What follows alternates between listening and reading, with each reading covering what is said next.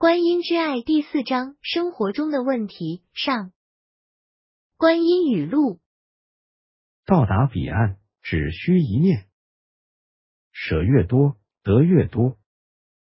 人先能尊重自己，才会懂得尊重他人；人先能爱自己，才会懂得爱他人。这一章节，我要请菩萨为我们解说几个关于我们生活上的一些问题。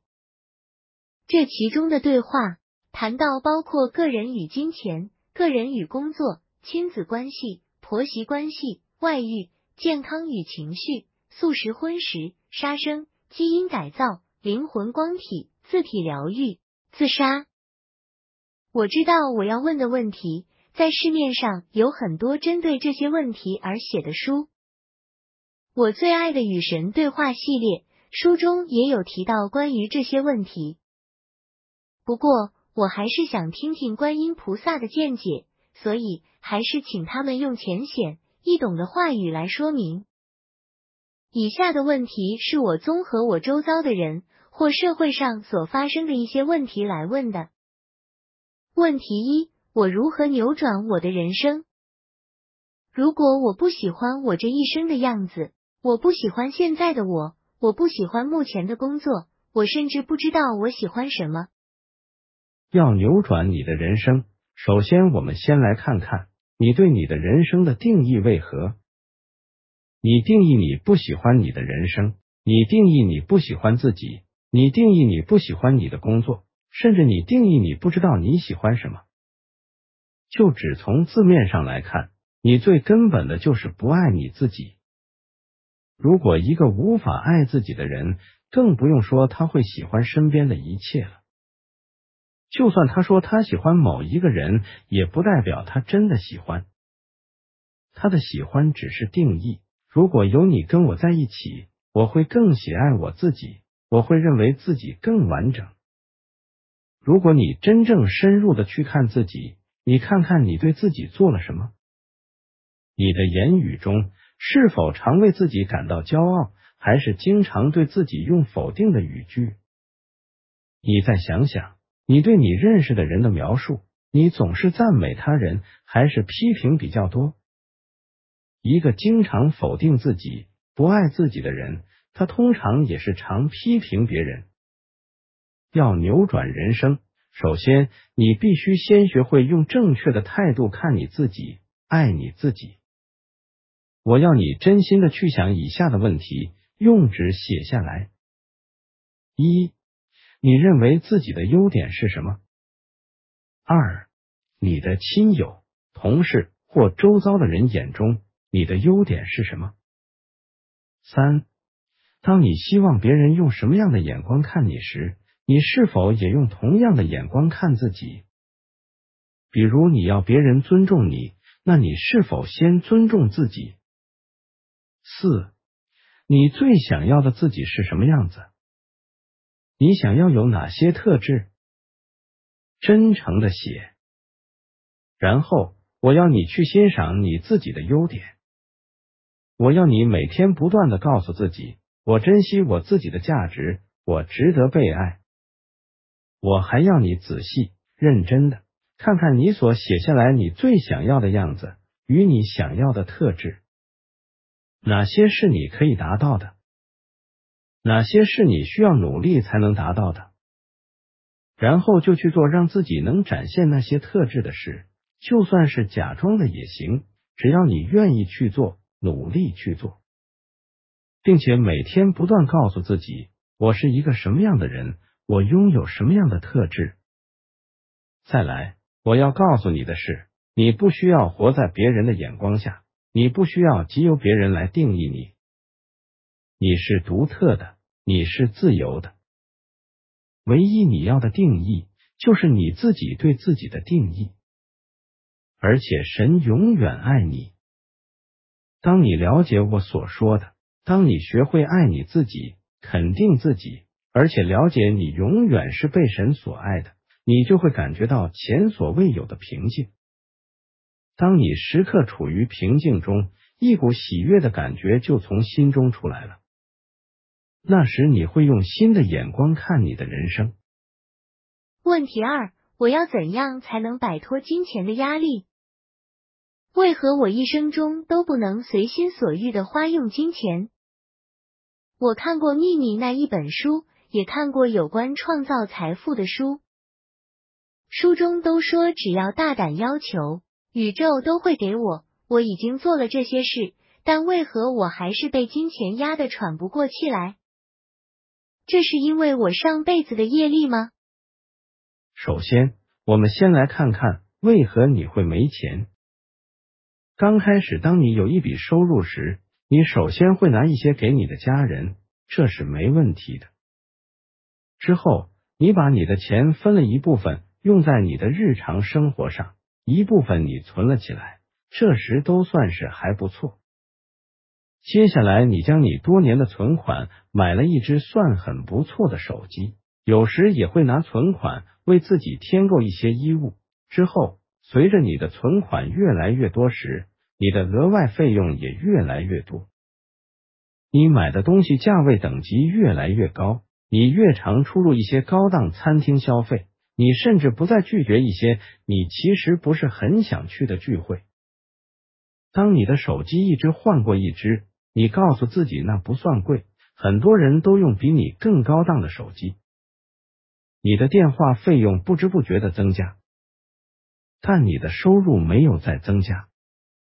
之后，你想要让自己放松，你为自己做个旅游计划，这是不错的点子。但是，你发觉你的存款已经不够多了。你非常高兴，你有张信用卡，还可以办免利息旅游分期，你觉得你一定缴得起。这下子，你每个月又得多缴一笔费用，持续将近两年。之后，且说更多的人好了。有人至此丢了工作，开始缴不起电话费、信用卡费；有人把剩下的存款拿去买股票，在失利的状况下，钱又更少。有人突然发生一个小意外，可能生病了，可能车坏了，又是损失一笔费用。有人可能亲友需要钱。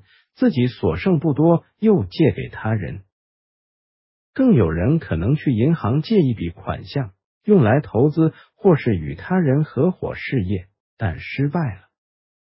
种种例子不胜枚举。这样，你一起你的存款从什么时候开始变少的吗？当你用钱时，你总是想到目前，而没有计划未来。你认为你目前应该可以负担，你也直接认定未来你可以负担，但未来的不定数太多了，许多人就是这样为自己带来金钱压力。我知道你们会说，让我这一次把该还的债都还完，我就不会再犯如此的错误了。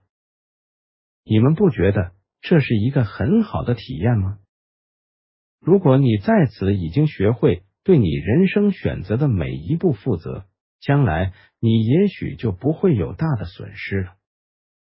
你的例子还好，而你也很幸运的身在台湾，在这里你可以有工作机会。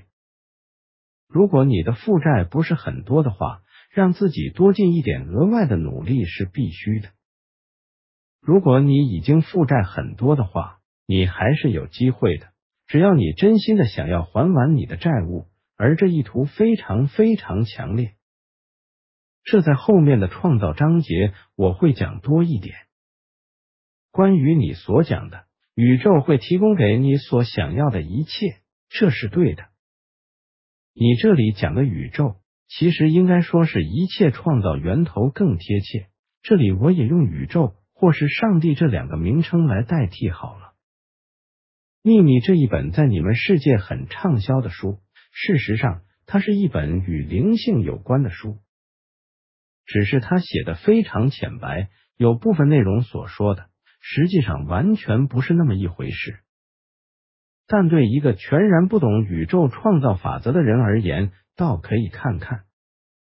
你说你一直在实行宇宙创造法则，但是你整天一直喊没钱、缺钱，你心里一直烦恼着。下一张信用卡账单不知怎么缴，你这样一边相信你会很有钱，一边又做出完全相反的行为，这等于你一下子向上帝宣告说你很有钱，然后转个身又说你其实很穷。你到底要上帝为你做什么呢？你们每个人都有创造能力，你能重新创造自己的人生，你能创造你要的足够的金钱。重点是你是否学对了方法。你用错了方法，当然就是如你现在的样子，一筹莫展。再来说你问的最后一句，这是因为我上辈子的业力吗？在本书前面一章。我们已经提过了，对于因果业力不要对号入座，本来不是因果业力造成的，你何必自我设限？就算是因果业力造成的，因果业力也是可以消除的，命运也是可以改变的呀。我们不乐见你们用宿命论来看你们的人生，我们较喜欢你们用创造论。这里先这样回答这一个问题，可以吗？问题三：谈谈关系问题好了，讲男女感情问题、婚姻问题好吗？这个问题说来话长，你们去参照《与神对话》国外版或是台湾版好了。老神已经讲很多了。我这还是第一次遇到上师叫读者参考别的上师的书，习惯就好。他讲的那么辛苦，就不要抢他的风采了。不过说真的，他讲的实在太好了。问题四：人际关系还有很多种，您们可以发表一些意见吗？呀，就所有关系而言，你只先要记得几句话：你就是你，你是一个独立的个体，你是自由的、独特的存在体，你不需依靠任何人的眼光过活。你只要认知，只有你可以定义你自己。这句话怎么感觉很熟，像在哪儿听过？这样太混了，只把之前问题中的整段话重新排列组合再讲一次而已。哎呀，真是糟糕，又被发现了。但是我讲的都是真的，我来解释好了。这一整段话是之前回答第一个问题时说的，主要是告诉你。你的人生价值是你自己定义的。当你学会爱自己时，你就会尊重你的人生价值。如果你不爱自己，不尊重自己的人生价值时，那么你就较不容易爱别人与尊重别人。许多关系上的处理对你而言，就经常会是个问题。我再举例说明，就说你们台湾早期大多数人会发生的婆媳问题好了。这应该不只是台湾，在整个东亚，这问题一直存在着。这发生的最主要原因在于女权一直被压抑，而且你们的女性也习惯于如此认知。甚至中国古代男性还定出三从四德的规矩：当他们在家时，遵从父母的决定；婚后听从丈夫的；丈夫死后，他还得听从儿子。由于这样的普遍认知，女性的地位可说是完全处于极劣势。唯一她能有权的，恐怕只有对女儿以及媳妇了。女性的地位一旦长久被压抑，她们极大的受难心态就会一直存在着。他们会认为，他们就是来受苦受难的角色。他们自己看清自己，甚至也看清其他女性。当他们无法爱自己。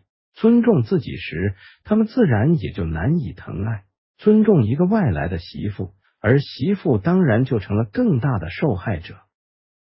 而这似乎变成了一个惯性：媳妇在极大的受难压抑下，等她又成了别人的婆婆时，又产生另一出闹剧。所幸的是，近几十年来，你们台湾这种现象已经逐渐降低，女权高涨的情况下。有些女性相对的觉醒，她们不再否认女性，甚至尊重女性。所以，你们的婆媳问题应该在未来几十年后就不是什么重大问题了。对于目前还处于这问题的人而言，如果婆媳对彼此无法展现出爱与尊重，最好的方式就是分开居住。你们灵魂都是独立的个体，彼此就不应该受到羁绊。你们每个人都有追求美好人生的权利。既然婆媳难以在同一个屋檐下相处，给彼此有更好的生活质量，这不是更好吗？婆媳问题这课题不仅是婆媳之间的问题，更是丈夫该学会的课题。没完成这课题，将来还是得继续。最好的是彼此之间不再有任何负面的情绪，如果有的话，也要学习释放以及宽恕。问题的解决方式我已经提供给你们了，要怎么做该怎么做，只能你们自己去实行了。再来讲一般的关系，比如说，你觉得在某一个职场里，某些同事或是上司对你老是看不顺眼，这时。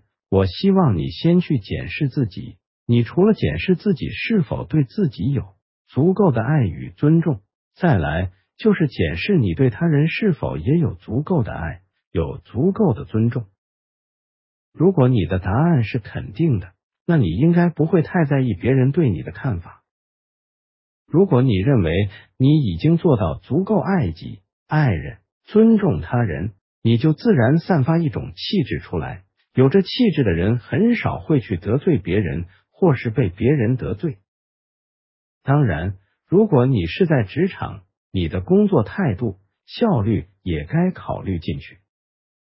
如果你认为你都已经做得很好了，但还是有人对你有特别成见，这时你只要了解，你就是你，你是一个独立的个体，你是自由的、独特的存在体。你不需依靠任何人的眼光过活，你只要认知只有你可以定义你自己。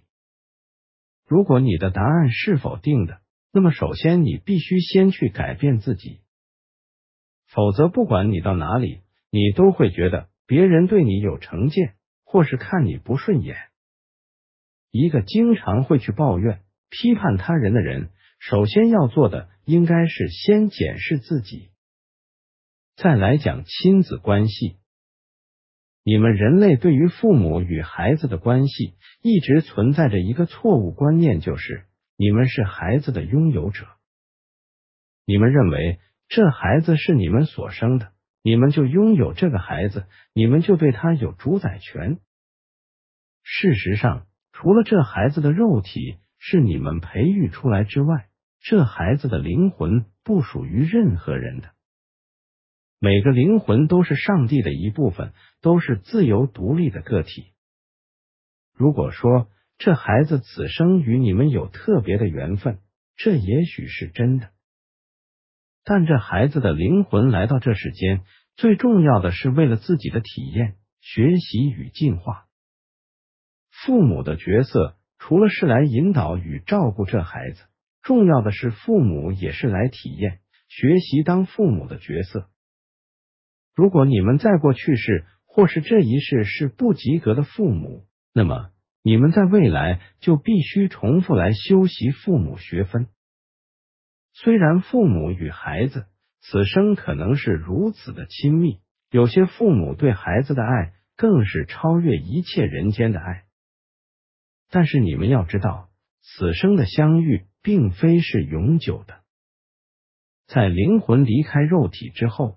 你们再相遇，有可能已经是百年、千年甚至万年之后了。当你们再相遇，也可能是以另外一种关系存在。这是要告诉你们，灵魂是独自进化的。你们为父母者，不需要把你们所有的时间、精神完全花在小孩身上。你们也有权利让自己过得更好，但是尽到做父母的责任也是必须的。尽管你们视孩子为你们的，你们可能想尽一切把你们认为最好的，比如金钱、物质享受、高等教育机会，强迫给他。但通常这都不是他的灵魂进展所想要的。父母该做的，就是在孩子未能独立之前，照顾孩子的生活，给予孩子爱。并且在生活上引导他，为他安排你们能力上可以提供给他的人生道途，让他选择。你们不该强迫他去接受你们的理念，或是强迫他接受你们为他安排的人生道途，而是让他能选择，或是让他有机会能自己开创自己想要的人生旅程。通常，你们总是希望孩子照你们的安排去生活。你们自认为是有经验的过来人，可以为他规划最好的人生蓝图。事实上，你是强迫让你自己的人生蓝图在孩子身上展现。所以，放手吧。当孩子面临人生路途分叉点的时候，给他建议，为他鼓励是最重要的，而不是强迫他。父母对孩子除了爱，也要尊重，更要学会让他自由自在的飞翔。如果每个父母对于孩子各领域的表现都能给予肯定与鼓励，而不是让孩子成为高度学历竞争下的牺牲品，相信这孩子的人生会有更多的喜悦，更大的创造力。当每个人都能在自己最擅长、最感到愉悦的职场领域工作时，存在于目前你们社会上的很多竞争，很多工作上的情绪压力就会减少。而为人父母者，你们也是独立的灵魂个体，在尽到做父母的责任之后，你们也有权利让自己有更多的自由，而非将你们的一生时间都花在于孩子、孙子的生活上。你们台湾许多父母不仅照顾孩子，甚至将照顾孙子也当成自己的责任。含饴弄孙固然喜悦，但是为人子女者，当你们开始为人父母之后，请让你们的父母有更多机会享受他们的人生。你们说，如果一个人不爱自己，就无法真正的爱他人。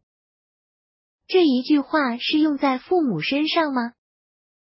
有些父母可能不爱自己，但是对小孩的爱却是无条件的付出。这句话放诸整个宇宙皆是对的。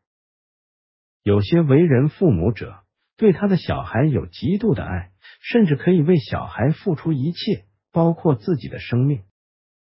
但这为人父母者如果本身不爱自己，那么其实他对小孩的爱还是有条件的。即使你们所看到的是他可以为小孩牺牲一切而不求任何回报，而他内心也真的不要求小孩回报，但实际上你们仍可以轻易的找到一些蛛丝马迹关于有条件的爱。有时你可以看到他可能强加许多过度的关爱在小孩身上了，这爱是他自己认为的爱，而他会要求小孩迎合他给予的爱。